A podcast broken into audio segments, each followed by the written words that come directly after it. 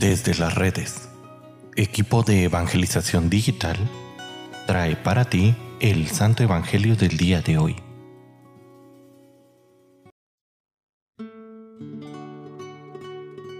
El día de hoy, viernes 3 de febrero, escuchemos con atención el Santo Evangelio según San Marcos. En aquel tiempo, como la fama de Jesús se había extendido tanto, llegó a oídos del rey Herodes el rumor de que Juan el Bautista había resucitado y sus poderes actuaban en Jesús.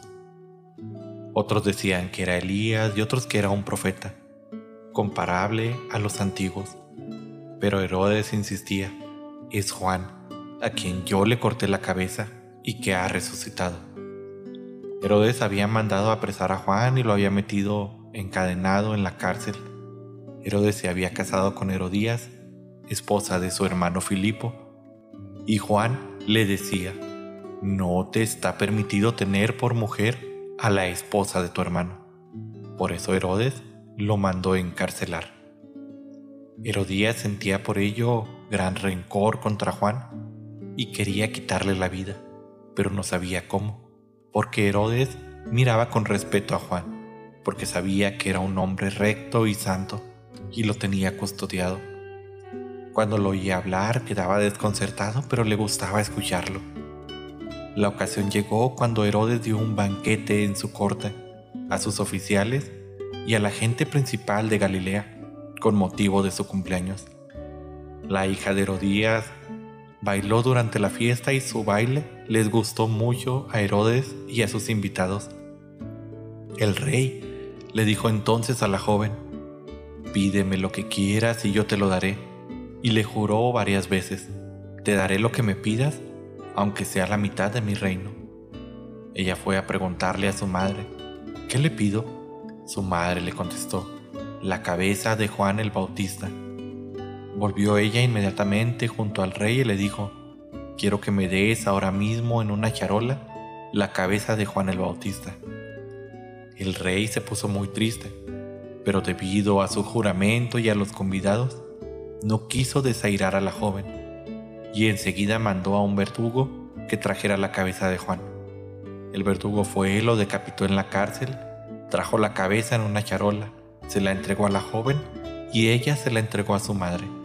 Al enterarse de esto, los discípulos de Juan fueron a recoger el cadáver y lo sepultaron. Palabra del Señor. Querida familia, la cobardía siempre será una causa de injusticias. De la misma manera que Jesús es condenado por cobardía, así fue la suerte para San Juan. Y esta es la suerte que corren muchos hermanos a manos de personas buenas, pero cobardes. Lo vemos diariamente en las noticias, donde sacerdotes, obispos, laicos, son perseguidos por predicar la paz, por predicar el amor, por ir en contra de las enseñanzas que a veces quieren imponernos a la fuerza y que van contrarias a la fe. Vemos tantos ejemplos de injusticias en el mundo.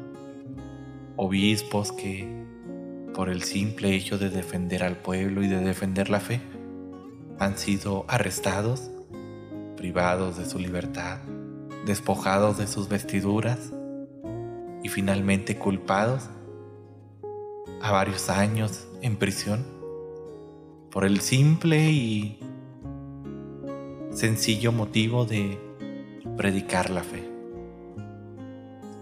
Hombres y mujeres que saben que lo que harán es una injusticia, pero ante el temor de perder su posición, su fama, su trabajo, son capaces de cometer las peores atrocidades. Esto porque para ellos, para su gobierno, es más importante conservar el poder que hacer la obra de Dios. Nosotros no estamos exentos de experimentar esta cobardía, pues nuestra naturaleza es débil y ante una situación extrema podríamos correr este riesgo de traicionar a Jesús y a su Evangelio. Es de ahí tan importante la oración y la vida en intimidad con Jesús. Ya lo decía el Maestro, velen y oren para que no caigan en la tentación. Cuando se presenta ante nosotros una situación de injusticia, no debemos dejar lugar para la cobardía. Recuerden, hermanos, que el amor a Cristo nos apremia y habrá llegado el momento de mostrarnos verdaderamente como cristianos, de mostrarnos verdaderamente como hijos de Dios y no vacilar ante la prueba. Muchos hermanos ya lo hicieron antes, muchos murieron a causa de esto, pero ahora están cobrando la recompensa en el reino de los cielos, esa cercanía con el Señor. Aquí la pregunta es, ¿tú estás preparado?